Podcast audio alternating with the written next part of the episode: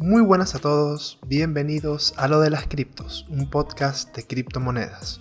Mis redes son arroba lo de las criptos en Twitter e Instagram y estamos en todas las plataformas de podcast, Apple Podcast, Google Podcast, Spreaker, Spotify, iBox, etc. Eh, recuerdo, como siempre, que aquí no se dan consejos de compra, solo información y mi opinión y punto de vista. Si tú quieres invertir en Bitcoin o en otras criptomonedas, es tu responsabilidad. Lee, estudia e infórmate primero siempre antes de hacer cualquier tipo de inversión.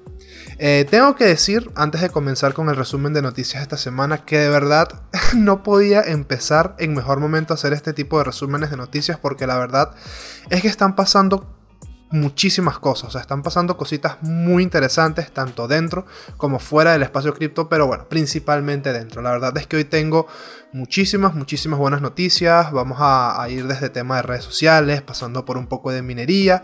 Eh, y eh, finalizaré con un poco de noticias con respecto a proyectos que me interesan. Por supuesto, eh, si te interesa todo esto, te invito a seguirme, a seguirme también en mis redes sociales. En Twitter e Instagram siempre estoy posteando cositas, subiendo noticias, índices, gráficas, etc. la verdad es que siempre trato de estar lo más activo, lo más activo posible.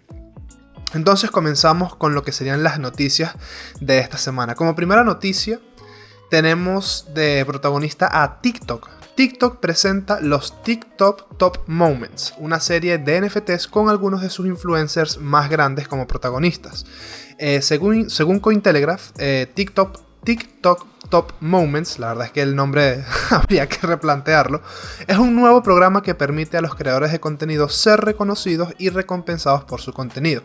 Presentan una selección de 6 videos de los creadores más influyentes de la red y cada uno de, de estos pretende celebrar el impacto de estos creadores de una de las redes sociales más grandes del mundo. Eh, en la lista de influencers, algunos nombres eh, que incluso a mí, que no estoy muy activo en TikTok, me suenan, son por ejemplo Bella Porch, Lil Nas X, que es un rapero americano, y Brittany Broski, que se hizo famosa por un viral de TikTok probando kombucha, creo. En fin, lo más interesante de la noticia y que más está relacionado con el mundo cripto es, número uno, eh, TikTok está adoptando la tecnología NFT, por ende la tecnología blockchain y por ende está haciendo su movimiento con respecto al mundo cripto, como hizo Twitter la semana pasada con lo de las donaciones en Bitcoin. Y número 2, eh, las subastas de los NFTs de TikTok se realizarán en Ethereum y serán impulsadas por Immutable X, una solución de escalado para el protocolo de NFT de capa 2 que funciona sobre la red de Ethereum y que es la misma red a la que casualmente está migrando Ecomi y todo lo que sería el ecosistema de NFTs de Vivi. O sea, TikTok va a utilizar la misma plataforma, la misma solución de capa 2 para sus NFTs que está utilizando Ecomi. Es decir, sí, muy bien por TikTok, por Bella Porch y toda esa gente, pero a mí, específicamente a mí, que soy súper bullish con Ecomi, lo que más me interesa es que un gigante de la tecnología y la red social más, más usada actualmente, si no me equivoco, va a utilizar la misma red eh, a la que se está mudando Ecomi con los NFTs de Vivi. O sea, eso le agrega un valor y un fundamental muy grande para largo plazo y le da una importancia en el medio NFT a la red de Immutable X brutal. O sea, es, es como se sientan precedentes. El link, por supuesto, a la noticia estará en la descripción para el que quiera obtener más información acerca de esta noticia. Vamos con otra noticia de temática de redes sociales y esta es de Twitter. Twitter. Eh, Twitter de nuevo vuelve a acaparar los titulares de los medios criptos al presentar una nueva función con la que tú vas a poder vincular tu cuenta de Ethereum para poder sincronizar tus NFTs y así utilizarlos como foto de perfil y que esa foto de perfil tenga un check de verificado que demuestra que tú realmente eres el dueño de ese NFT. Esto es perfecto porque va a ayudar mucho a que desaparezca este tipo de argumentos que usan un montón de cavernícolas en Twitter que siempre dicen algo como que si te copian la imagen de tu NFT, boom, ya tienen ellos tu NFT y ellos son más inteligentes que tú porque no pagaron por ello. Ay, Dios mío, bendita ignorancia, en fin. Ya, ya, ya, yo, yo me he encontrado con personas que piensan así en persona y es como, uff, a ver, si quieres entender te lo explico, pero si solo quieres burlarte no me molestaré en perder mi tiempo. Y alguno, pues sin duda le he hecho cambiar de opinión acerca del tema. Pero en fin, ahora si tienes un NFT en tu billetera de Ethereum, lo podrás poner como foto de perfil verificada en Twitter. Esto es simplemente otro paso más hacia la adopción de la tecnología blockchain y de la tecnología criptográfica. Esto es algo que también siente un precedente con el tema de la titularidad, con el tema de la propiedad, el hecho de que tú puedas demostrar que tú eres propietario de un activo y que lo puedes utilizar, pues bueno, en este caso, ya que es un arte, es una imagen, como una foto de perfil de Twitter que además esté verificada, muy importante. Ok, la próxima noticia tiene que ver con Visa y es que el gigante de pagos Visa, una de las redes de pago más grandes del mundo que está literalmente en todos los rincones, eh, está trabajando en un sistema de interoperabilidad con diferentes blockchains para realizar pagos con criptomonedas. Esto sin duda es otro nivel, o sea, esto es tener a un gigante de las finanzas tradicionales queriéndose meter de lleno en el mundo cripto. Esta es otra de esas noticias que son como game changers, son como noticias que cambian completamente la forma de ver el juego. No se quieren quedar atrás, de hecho ya lo demostraron hace unas semanas con la compra de un NFT, un CryptoPunk, aunque pues eso haya sido para hacerse publicidad, como mucha gente argumenta, yo sinceramente no creo que Visa necesite de verdad ya más publicidad. O sea, literalmente su, su pegatinas, el logo, de su, el logo de su empresa está como en todas partes del mundo, en cualquier puerta de cada taxi, en cualquier eh, eh, vitrina de cualquier local. O sea, que un gigante de pagos tan grande y tan utilizado a nivel internacional esté buscando, esté trabajando, esté desarrollando en implementar pasarelas de pago para utilizar criptomonedas es, es una locura. Es literalmente lo que se tiene eh, por concepción de, lo que es adopción del mundo cripto. Sin duda, estoy convencido que esta gente que está entrando con tantos millones y con tanto poder de inversión, tienen muchos más datos en las manos y proyecciones a futuro de las que podemos llegar a tener nosotros. Pero eso no quiere decir que nos tengamos que quedar por detrás. Mucho cuidado con eso. Vamos con otra noticia. Esta vez nos vamos a China. China, China. China bloquea dos webs que muchas personas que escuchan este podcast conocerán. Esas dos páginas son CoinGecko y CoinMarketCap.com páginas que sirven para hacer seguimiento de los precios de las criptomonedas. Bueno, no solo los precios, puedes crear un portfolio, puedes hacer seguimiento de tus activos en una misma página, puedes revisar rankings y tops de diferentes sectores, como por ejemplo proyectos de NFTs, finanzas descentralizadas conocidas como DeFi, proyectos Play to Earn, etc. También puedes utilizarlas como herramientas para investigar proyectos. Tienes todos los links oficiales, códigos de contratos, perdón, códigos de contrato, estadísticas, de todo, tanto en CoinGecko como en, como en CoinMarketCap. Pero en fin, son dos páginas muy utilizadas en el mundo cripto y fueron incluidas en la lista negra. La lista de la que hablé la semana pasada, por si no sabes de lo que hablo, ve a echarle un vistazo en la descripción de ese capítulo, tengo el link de, de esa lista. Es una lista con todas las webs que ha baneado China y oh, qué sorpresa, CoinGecko y CoinMarketCap ahora forman parte de esa lista. Eh, siguiente noticia, enlazando con China y entrando en la sección de minería, porque hoy la mitad del podcast serán noticias de minería de criptomonedas. No la mitad, pero por lo menos un tercio. Eh, esta noticia es, es muy importante, de verdad. Siento que es una de esas noticias que hace tres meses creó como un colapso y ahora es como, ya está. Literalmente el hash rate, que es el poder de minado de Bitcoin, sigue subiendo y está a punto de volver a alcanzar su anterior máximo histórico después de la caída que tuvo en mayo a causa del baneo de la minería en China. O sea, la tasa de minado de poder después de, este, después de esta caída sufrió una, sufrió una muy, muy, muy fuerte caída, para la redundancia, y muchas empresas de minería se fueron de China. Y con el paso de los meses se han ido reactivando. Pero, pero, ya no se están reactivando desde China, sino desde otras partes del mundo. Es decir, gracias al baneo de la minería en China, la red de Bitcoin ahora es más segura y más descentralizada. Así que, como siempre, y una vez más, muchísimas gracias China. Y por otro lado, continuando con las noticias de minería, Irán remueve el baneo a la minería de criptomonedas. Después de cuatro meses de baneo, han dado luz verde y comenzarán a otorgar licencias y a reactivar todo lo que son las empresas de minado. Cabe destacar eh, esto sí es muy importante, que las autoridades de la, nación, de la nación persa decidieron aplicar esta medida debido a problemas de abastecimiento de energía. Muchas ciudades entraron en periodos de racionamiento y el problema alcanzaba sectores industriales. En ese sentido, las autoridades decidieron frenar la minería digital, la cual requiere grandes cantidades de electricidad y obviamente es algo 100% comprensible. Si tú como país no puedes ofrecerle a tu pueblo un suministro estable de energía, no puedes permitirte tener un sistema como es Bitcoin que consume, que consume grandes cantidades de energía. Esto sí lo he dicho, está en un capítulo, pero a pesar de, o sea, a pesar de consumir grandes cantidades de energía, no es comparable con su competencia. De hecho, bueno, al que le interese, tengo un capítulo hablando específicamente de eso. Ahora, Siguiendo de la mano de la minería, tenemos una excelente noticia que contrarresta lo que acabo de hablar de, de los grandes gastos de energía que, tiene el Bitcoin. Es una noticia proveniente del Salvador. Y es que todas las semanas, seguramente, saldrá en las noticias eh, lo que sería el país del Salvador porque siempre están haciendo algo. Entonces, eh, El Salvador mina su primer Bitcoin con energía proveniente de los volcanes, energía geotérmica, lo cual implica que se minó un Bitcoin con cero emisiones y cero impacto en el medio ambiente. Que bueno, técnicamente no era un Bitcoin entero, sino una fracción. Pero en el titular, bueno, queda más sensacionalista decir, minó su primer Bitcoin.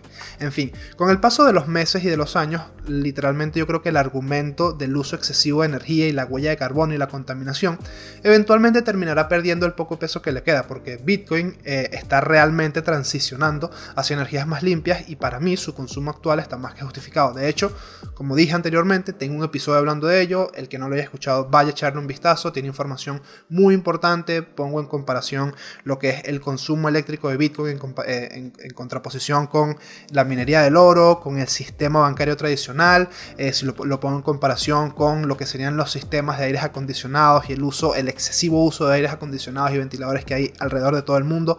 De verdad vale muchísimo la pena eh, tomarse una pequeña parte de tu tiempo para escuchar y para entender también por qué sirve mucho, ese, ese, tipo de información sirve mucho para eh, argumentar y debatir con personas que de verdad opinan que, Bitcoin va a acabar con el medio ambiente o que Bitcoin va a ser la razón por la que entremos en el apocalipsis climático.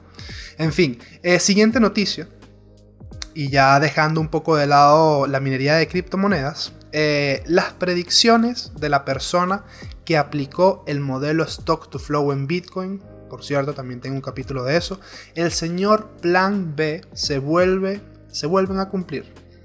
Para agosto predijo un cierre en los 47k, en los 47 mil dólares, cumplido. Para septiembre eh, predijo un cierre en los 43, por encima de los 43 mil dólares, cumplido. Van 2 de 2 y sus próximas predicciones son, y mucho cuidado porque suenan bastante tentadoras, octubre cierra por encima de 63 mil dólares, noviembre por encima de 98 mil diciembre por encima de 135 mil.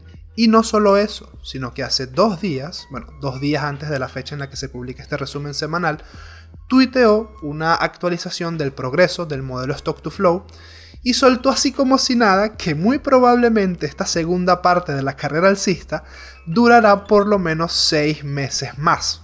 O sea, veremos, veremos si sus predicciones son correctas. Yo este tipo de cosas pues las escucho, me sorprendo de los aciertos, pero sinceramente no me dejo llevar por ellas porque en este mundo nunca se sabe. Literalmente no se sabe cómo el factor humano va a jugar su, va, a hacer su, va a hacer su jugada, no sabemos qué pasará con Evergrande, al final resulta ser que la cuota no estaba pagada tal, tengo que informarme un poco mejor de ese tema.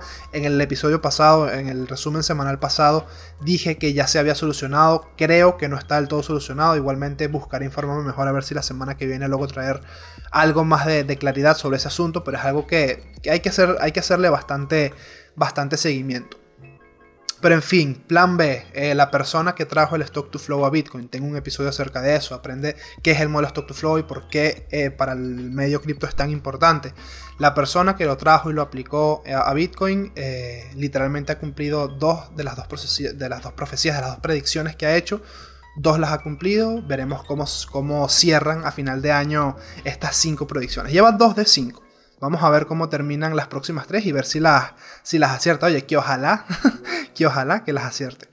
Y para cerrar con las noticias generales, antes de pasar a las noticias de proyectos que me gustan, traigo lo que sería la noticia de la semana. La noticia que yo creo que hacía falta para darle gas a una nueva tendencia alcista. Esta es, una, esta es una noticia bastante importante, por lo menos desde mi punto de vista, y es que el presidente de la Reserva Federal de Estados Unidos, Jerome Powell declaró y dejó muy claro en una sesión o en una entrevista, la verdad no sé bien qué era, le preguntaron directamente si tenía planes de prohibir las criptomonedas siguiendo los recientes pasos de China. Y dejó claro y lo repitió que no tiene planes de prohibir las criptomonedas. ¿De acuerdo? No sabemos si cumplirá lo que dice a largo plazo, pero Si son inteligentes, que no dudo que lo sean, la verdad, se habrán dado cuenta que una prohibición de un país no va a tener un impacto significativo en el largo plazo, ni siquiera Estados Unidos. Y para muestra tenemos lo que pasa con China. China lleva baneando las criptomonedas desde mucho antes de la primera vez que yo escuché sobre Bitcoin, que fue por allá por el 2014. O sea, literalmente en aquel momento lo único de lo que se hablaba es que Bitcoin era una moneda para lavado de dinero, para venta de drogas por internet y que era una estafa piramidal. En aquel entonces Bitcoin estaba sobre los 300 dólares o, algo así, no recuerdo bien. Y hoy en 2021 está en 47 mil dólares. O sea, no se puede prohibir Bitcoin, se puede regular y se puede limitar su accesibilidad y se puede limitar la accesibilidad al espacio cripto. Pero a día de hoy, que en todos lados tienes tiendas físicas donde puedes ir a comprar Bitcoin. Si las tenemos en España, que yo literalmente vivo en la ciudad de Coruña, que es una ciudad pequeña en Galicia, y tengo un local de compra y venta de Bitcoin cerca del trabajo. O sea, el Bitcoin y en general las criptomonedas no se van a ir a ningún lado, y los grandes lo saben. Y esto que acaba de pasar con Jerome Powell siente un precedente porque si Estados Unidos no tiene planes de prohibir las criptomonedas, muchos países le seguirán la pista. Y aquellos países que ya han asomado la patita con el tema de la adopción de las criptomonedas ganarán más confianza e iremos viendo cómo diferentes países empezarán un largo proceso de adopción tecnológica. Exactamente como dije antes, como el Internet en los años 90. Y eh, exactamente como ya lo estamos viendo en El Salvador, que incluso ya mina Bitcoin con energía de volcanes.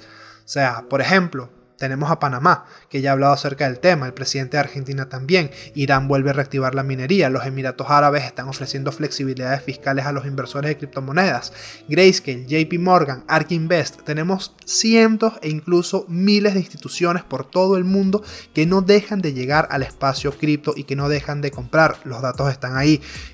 Hoy en día tenemos acceso a miles de terabytes de datos e información útil para tomar mejores decisiones. Aprovechémonos de eso.